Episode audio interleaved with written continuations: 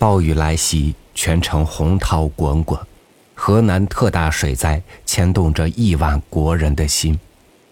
在今天节目之前，首先向那里的朋友问一声平安。今天是二十四节气中的大暑，标志着一年中最炎热也最潮湿时节的来临。这也就是俗语说的“大暑热，田头歇；大暑凉，水满塘”。与您分享肖复兴的文章《京城夏意》。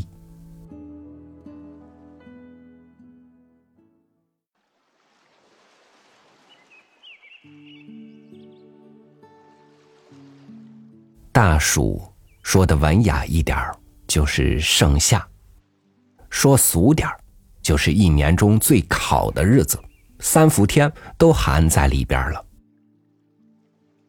在老北京，作为都城，最有意思的是，到了中国时候，皇上要给各位大臣发兵解暑。《燕京岁时记》中说，各衙门立有赐兵。届时由工部颁给兵票，自行领取，多寡不同，各有等差。看这则旧记，我总想笑。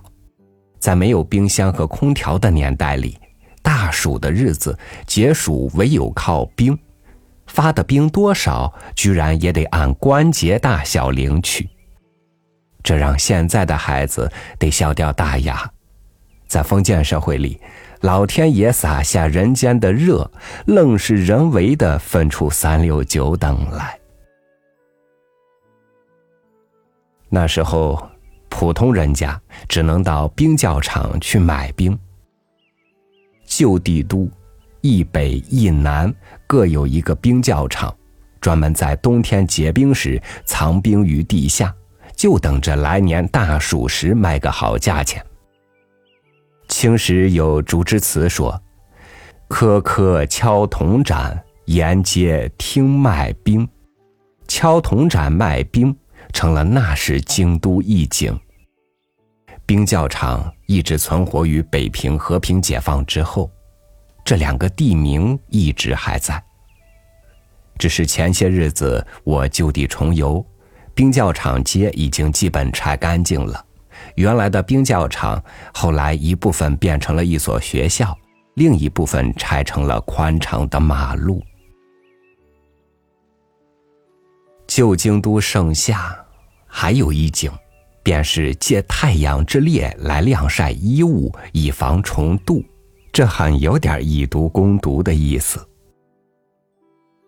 老儒破书，贫女避孕，寺中经文。都在晾晒之列。清时有诗说：“辉煌陈列向日中，市民至今风俗同。”不过，不少寺庙每年这时候成了晒经会之后，风俗便开始变了味儿，逐渐成了庙会，人代替了经书，美女更是比经书养眼。《天职偶闻》中说：“十五所量，侍女云集，骈田竞日而已。”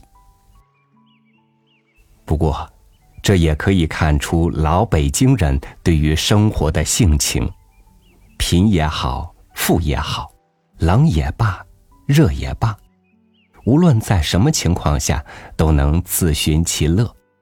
用老北京话说，叫做“找乐”。在大暑到来之际，老北京人找乐儿最好的去处是宣武门外的护城河边。那时候，皇宫养象的象房就在宣武门内，很近。每年这时候，官校都要用旗鼓迎象出象房，再出城门到护城河洗澡消暑。那时候聚在河边看喜象。成为了大暑天盛大的节日。有钱人会如王世贞诗中所写的那样：“玉水清音夹绿槐，香车笋轿锦成堆，千金更令楼窗坐，都为河边喜相来。没有千金可以坐在楼窗前最好的位置的穷人们，则只能拥挤出一身臭汗，在河边看热闹。想那时的情景，应该如现在看音乐会、歌剧一样，阔人有包间，穷人有站票，热闹的也就不怕热了。在取消相房之后的清末民初之际。没有喜相的热闹可看，一般人找乐儿是去什刹海。那时有唱十不闲，十不闲是清代康熙年间开始由北京流行的一种民间曲艺形式，由凤阳花鼓发展而来。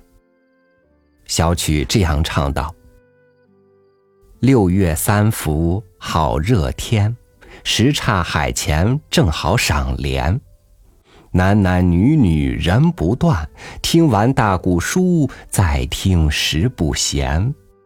逛河沿，果子摊儿全，西瓜香瓜杠口甜。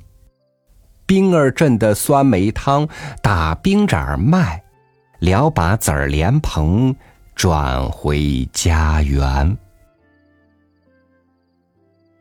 这样的炎夏情景。今天在什刹海还能依稀见得到。籽儿莲蓬就是嫩莲蓬，在今天的什刹海应该还可以买得到。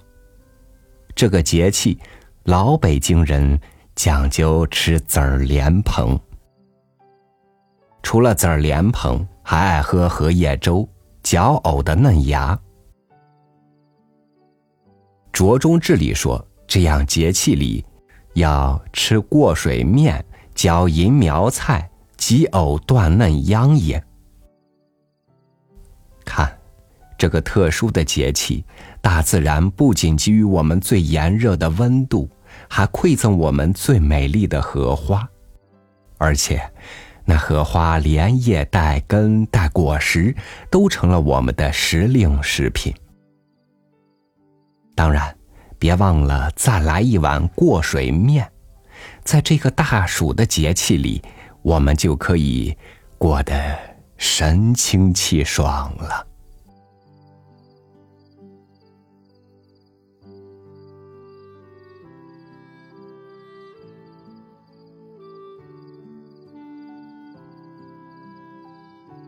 寒来暑往。生活在这片土地上的人们早已熟悉了季节的温热变化，但有时一些反常的天气依然能够给人带来莫大的威胁。所以，大暑一年中天气最热的时候，提醒您一定要注意防暑、防晒、防雷雨，注意安全。好，感谢您收听今天的分享，我是超宇，明天见。